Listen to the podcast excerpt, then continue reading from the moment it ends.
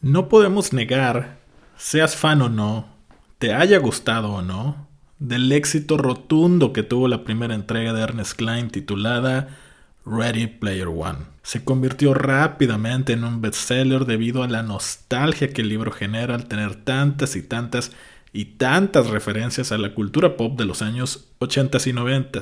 Fue tal el éxito, amigos, que Hollywood decidió comprar los derechos para llevar la historia a la pantalla grande, en donde, por supuesto, también de la mano de Steven Spielberg, logró recaudar la nada despreciable cantidad de más de 582 millones de dólares a nivel mundial y ganando al mismo tiempo millones de fans en todo el mundo. Y precisamente los fans, junto con Warner obviamente, fueron los que inmediatamente le pidieron, es más que digo, le pidieron, le rogaron a Ernest Klein que se pusiera a trabajar en la continuación de esta historia y nos siguiera haciendo sentir nostálgicos nuevamente con tantos guiños y homenajes hacia shows y personajes que tuvieron gran éxito en décadas pasadas. Pues recién salido, a finales de noviembre del año pasado, Hoy te quiero dar mi crítica y opinión de una de las secuelas más esperadas por muchas personas, tanto en el ámbito literario como en el cinematográfico. Ready Player 2. Ahora platiquemos de lo mejor de las series, películas, libros, anime y videojuegos. Solo aquí en The Geek Band Theory con Rodrigo Tello. Comenzamos. Para poder contarles de esta historia sin spoilearles nada, tengo que dividirla en tres partes. La primera, que es donde voy a ahondar y donde sí les voy a platicar lo que sucede, es digamos para mí la introducción o el preámbulo a lo que te va a marcar ya después todo el desarrollo o realización de la misma, ¿no? Que para mí viene siendo esa la segunda parte, todo lo que este grupo de amigos vive nuevamente y la tercera parte que ya es el clímax de la historia o el desenlace. Así que no tengan miedo a spoilers grandes. La verdad es que quiero enfocarme básicamente a la primera parte para que sepan cómo arranca esta historia de Ready Player 2. La historia comienza justo días después de que termina la primera entrega, justo después de que Wade Watts o Parcival ganara el concurso que James Halliday creó en The Oasis, haciéndolo dueño de todo el imperio de Halliday junto con sus ya inseparables amigos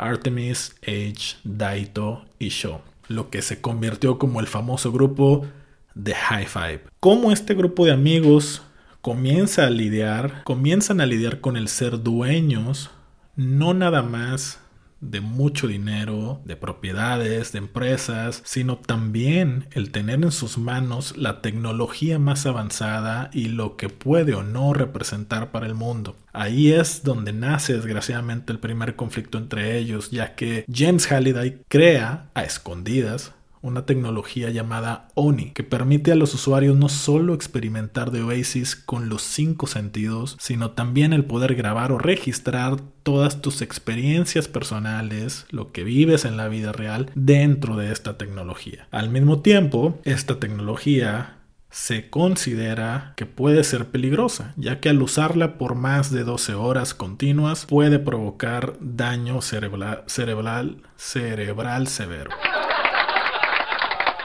Al descubrir esta tecnología, Parcival, Edge, Daito deciden sacar al mercado este producto con los protocolos de seguridad adecuados. Desgraciadamente Artemis por su cuenta, pues al no estar de acuerdo decide alejarse del grupo y empezar a hacer una especie de campañas sociales alrededor del mundo, obviamente con toda su parte del dinero, etcétera, etcétera. Las ventas de esta tecnología o de este nuevo aparato son tan altas que de High Five se vuelven aún más millonarios, más famosos, pero desgraciadamente también se empiezan a separar. Cada quien empieza a agarrar su rumbo, se empiezan a volver egocéntricos y al mismo tiempo comodinos, diría yo. Sí, todo lo bien que concluyó el asunto para este grupo de amigos en la primera parte, en esta segunda comienza con el pie izquierdo para ellos y todo debido a que no saben lidiar con la fama, con el dinero o incluso con las decisiones a cargo que tienen que ejecutar para The Oasis y todo este grupo de empresas que Halliday les dejó en sus manos, ¿no? Bajo estas circunstancias, aparece nuevamente un mensaje de James Halliday confirmando que dentro del Oasis existe algo llamado los siete fragmentos, los cuales sirven para recuperar el alma de la sirena, sin dar más información y dejando la expectativa de qué será esto, qué significa recuperar el alma de la sirena, cómo pueden empezar a buscar o por dónde entre tantas interrogantes que esto significa para nuestros amigos de The High Five y en especial para Wade al sentirse él el líder de este grupo, ¿no? Ahora bien, les voy a ser bien honestos, amigo. El libro comienza muy lento. Esto que les acabo de resumir en 5 minutos, Ernest Klein lo cuenta en las primeras 100 páginas de su libro ahondando yo creo de más en cómo funciona y qué representa esta nueva tecnología ONI, convirtiendo la primer parte del libro, la verdad, en tediosa, lenta y cansada, al sentir que avanzas y avanzas y no pasa gran cosa en la historia. Desde mi punto de vista, como dicen por ahí, creo que Ernest Klein da feria de más en la primera parte, amigos. La verdad es que yo sé que quería o pretendía sentar bien las bases de lo que iba a venir en la segunda parte, en donde ya se iba a desarrollar toda la historia. Híjole, pero creo que exageró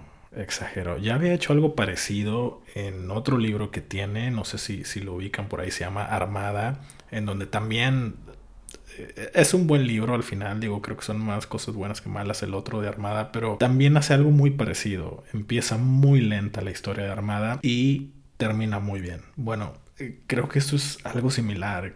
Las primeras 100 páginas, nada más para decirte cómo lo bien que había empezado este grupo de amigos, pues se voltea todo de la noche a la mañana. Incluso la relación entre Wade y Samantha, pues también da un giro con todo esto. Pero no les miento, 80% es todo lo que tiene que ver con el corporativo de The Oasis y con toda esta tecnología de nueva de Oni y cómo funciona o qué es lo que se supone te hace sentir cuando la usas, cuando te la pones, cómo funciona, etcétera, etcétera. En definitivamente creo que empieza muy lento y esta primera parte del libro es la más eh, difícil de digerir porque llega un momento en que incluso le puedes empezar a perder interés y sobre todo cuando vienes o cuando lo empiezas a leer con un hype súper alto porque te acuerdas cómo terminó la primera parte y quieres continuar con ese mismo hype y lees y lees y lees y dices, ay caray, ¿qué está pasando?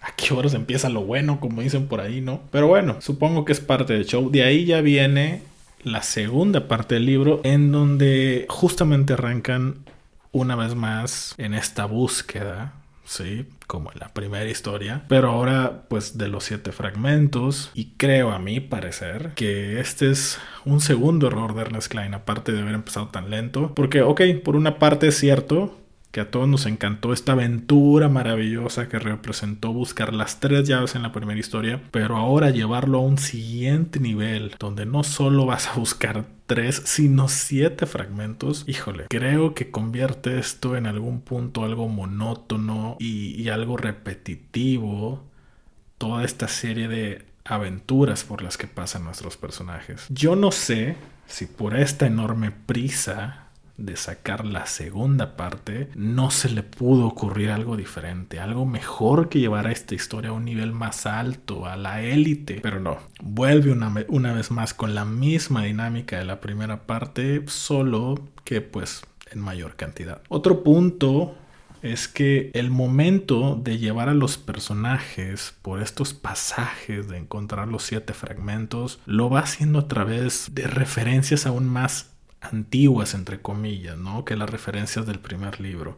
Hace mención de personajes y de shows que no fueron tan exitosos o tan famosos como las referencias del libro anterior, ¿no? Y eso también la verdad es que me dejó deseando un poco más debido a que algunas de estas referencias me fueron muy difíciles de ubicar y por consecuencia no me conectaron para nada en una forma nostálgica como sí lo logró el primer libro. Y no me malentiendan, ¿eh? sí hay aún muchas referencias a la cultura pop de los años 80 y 90. Simplemente creo que no son tan populares las que utiliza en este, segunda, en este segundo libro como las que utilizó en el primero. Algo que sí me gustó mucho es la aparición de The Low Five. The Low Five, un grupo de Gunters que idolatran a The High Five. Además, la líder del grupo se hace llamar Lohengrin o Lohengrin y bueno, Lohengrin en la literatura pues es la hija de Parzival. Y bueno, creo que este grupo la verdad en esta historia fue algo desaprovechado, ¿no? Sí nos deja ver o entrever, porque tampoco demasiado, estos nuevos personajes, pero creo que fácilmente Ernest Klein puede en cualquier momento hacer otra historia como spin-off acerca de este grupo, porque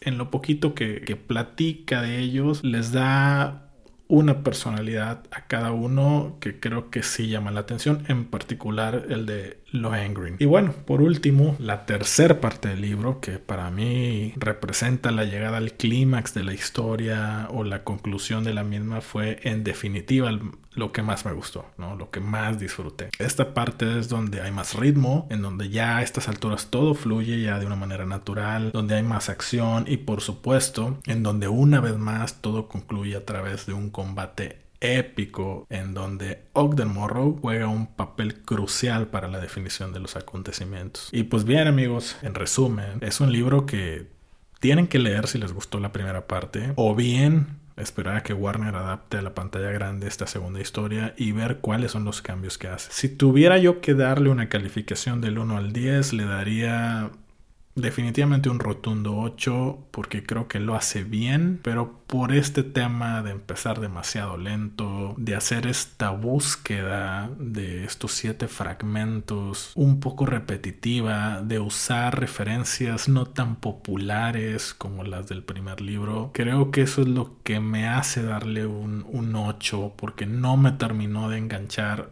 o más bien cuando por fin me enganché, fue cuando el libro, la verdad es que ya iba pues terminando casi casi, ¿no? Así que bueno, ese es Ready Player 2. No les quiero contar más. La verdad es que lo demás ya sería spoilearlos. Y bueno, pues no, no es la intención. Ojalá, ojalá que pronto podamos ver en la pantalla grande esta segunda adaptación y que sea mucho mejor que el libro, que esta vez sea la excepción a la regla, en donde normalmente el libro es mejor, bueno, que, ojalá que en esta ocasión Steven Spielberg o quien la vaya a hacer, Warner, eh, realmente se saque un 10 con esta adaptación y vuelva, vuelva a ser todo un hit, todo un exitazo en taquilla.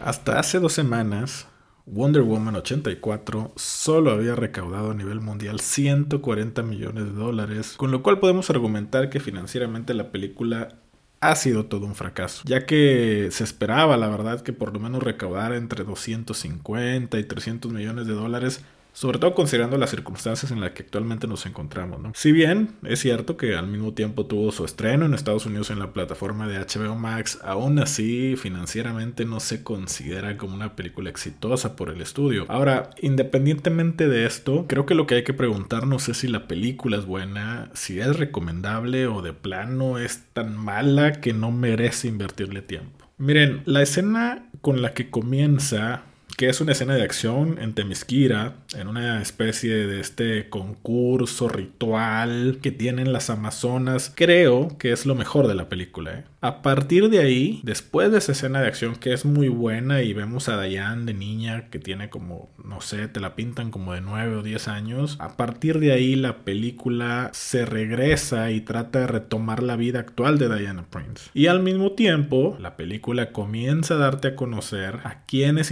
interpretarán los villanos o quiénes interpretarán a los villanos y cómo comienzan su proceso de transformación, ¿no? De, este de ser aparentemente gente normal que se en todas las películas a cómo se convierten en estos dos villanos que van a hacer frente a Diane Prince, ¿no? Y bueno, de, entrada aquí es donde, donde a mí en lo particular me, me, viene el primer issue, ¿no? Porque miren, vamos a empezar por analizar lo que sucede con Bárbara Minerva, ¿no? Bárbara Minerva en el guion te la pintan como una chica introvertida, que trabaja en este museo, cuyo sueño pues es como que, ¿no? Como muchas de las personas introvertidas, ser más extrovertida, un poquito más popular, eh, obviamente más cool, así como que pretendida por, por los hombres. Y bueno, estaba en una de estas de sus días normales de trabajo cuando conoce a, a Diana Prince ahí mismo en el museo y desde que la conoce le entra una especie de admiración hacia ella, la ve como una mujer obviamente guapa, una especie de role model, ¿no? La,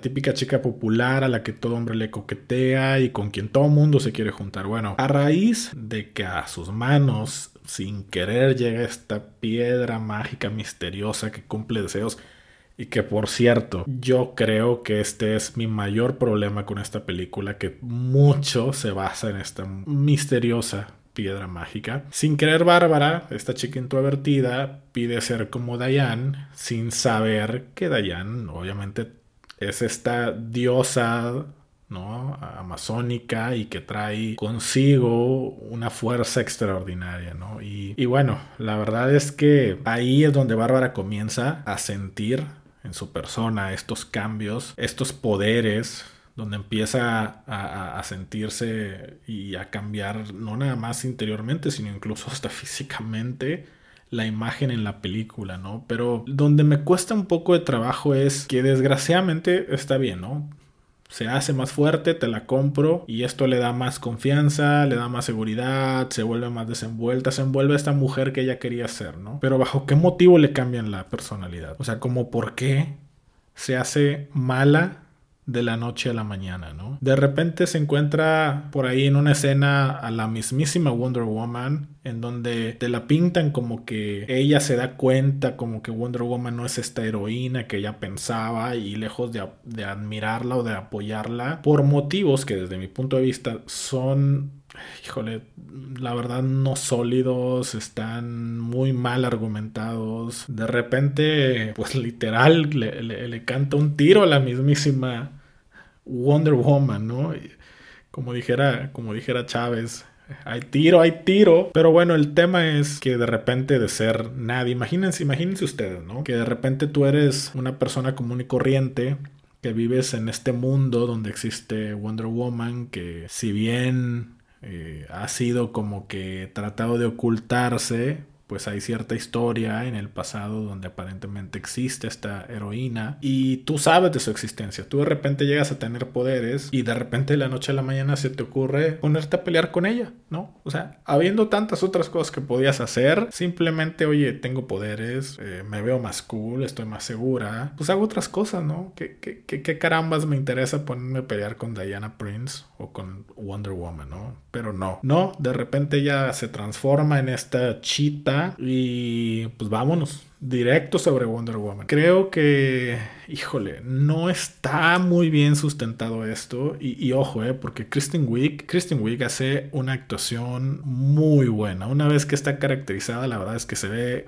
muy cool, total badass, incluso eh, la verdad hasta me quedo con ganas de verla más, eh. me quedo con ganas a lo mejor de, verla en un spin-off, en, una película para ella sola, pero bueno, la verdad es que creo que, en esta película el problema no es ella, creo que es precisamente en su personaje eh, esta, esta falta de fuerza en el argumento que le dieron y de, y de cómo de ser una chica normal, de repente, no que tenga poderes, vamos a, vamos a decir que te compro eso de la piedra mágica, pero una vez que los tienes, ¿qué haces con ellos, no?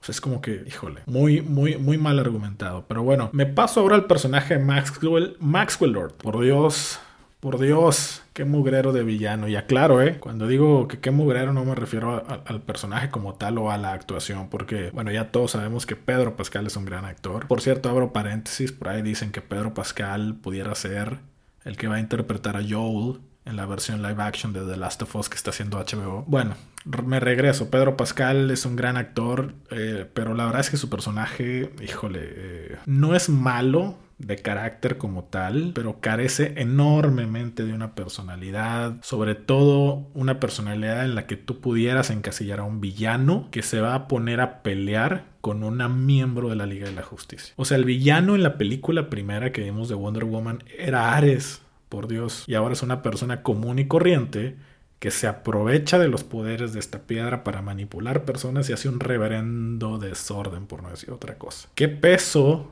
tiene como para estar a la altura de pelear con un personaje tan poderoso como Wonder Woman. Repito una vez más, la culpa no es de Pedro Pascal, simplemente no está bien sustentada la historia y eso hace que carezca de credibilidad. ¿Qué sí me gusta en Wonder Woman 84? Bueno, pues esta química que volvemos a ver que generan en pantalla Chris Pine y Gal Gadot, creo que eso bueno que nos gustó en la, en la parte 1 y esa química que nos gustó la verdad logran que la sintamos de nuevo otra vez, que volvamos a empaparnos de esta química y de este romance aparentemente imposible que tienen. Y la verdad es que tiene una escena muy bonita en la película este esta donde van en el avión y de repente se ven rodeados de fuegos artificiales. No les spoileo nada se ve en el trailer creo que es una, una escena muy bonita y y bueno, pues esta química que logramos ver, este amor imposible que logramos ver, lo, lo explotan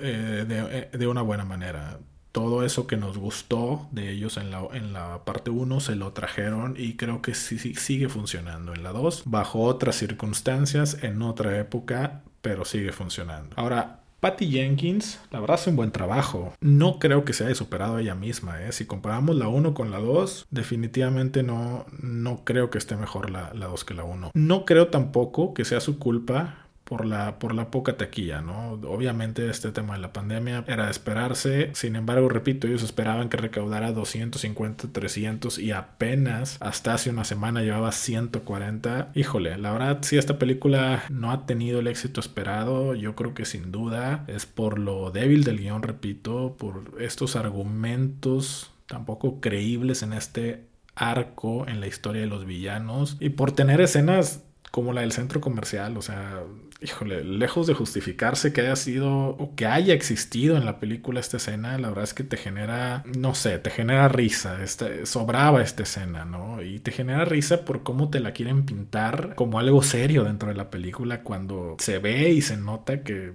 está completamente lejos de quedar como una escena seria y que le aporte algo a la historia. La verdad es que desde mi punto de vista estaba de más, pero bueno, entiendo, entiendo que querían darle este toque, ¿no? Como que cool y, esta escena de acción, pero híjole, salía sobrando, ¿no? Eh, es una lástima de estos buenos actores, ¿no? Kristen Wiig y Pedro Pascal son excelentes actores. La película realmente tiene una buena fotografía, eh, sigue teniendo una buena dirección, pero cuando no tienes un guion fuerte, cuando no tienes una historia eh, justificada en otra clase de argumentos, algo diferente a encontrarte una piedra mágica, pues es, es complicado, ¿no? Es complicado y creo que esto ha hecho si bien la película no es malísima, o sea, no, no es mala, cumple su función, que es que te entretiene, es palomera, pero si yo la comparo como lo estoy haciendo con otras películas de superhéroes, definitivamente no destaca para nada entre las mejores que se han hecho y menos si la comparo con las últimas entregas que ha hecho el DC Universe. Por el contrario, eh, creo que va a quedar dentro de una película que, que nada más ves una vez, si acaso dos,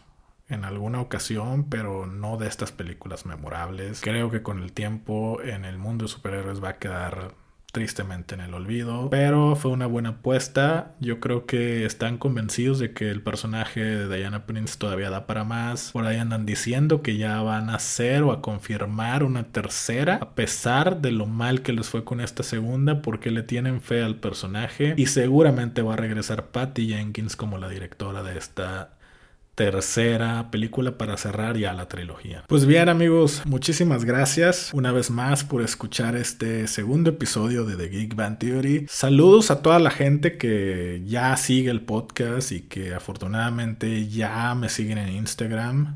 The Geek Band Theory en Instagram y posteriormente seguramente voy a tener algún invitado, por ahí alguna colaboración en el programa para hablar de algún una película, algún tema, algún anime. Y bueno, pues ahí se vienen, se vienen varias cosas. Muchísimas gracias, saludos a todos y nos estamos escuchando.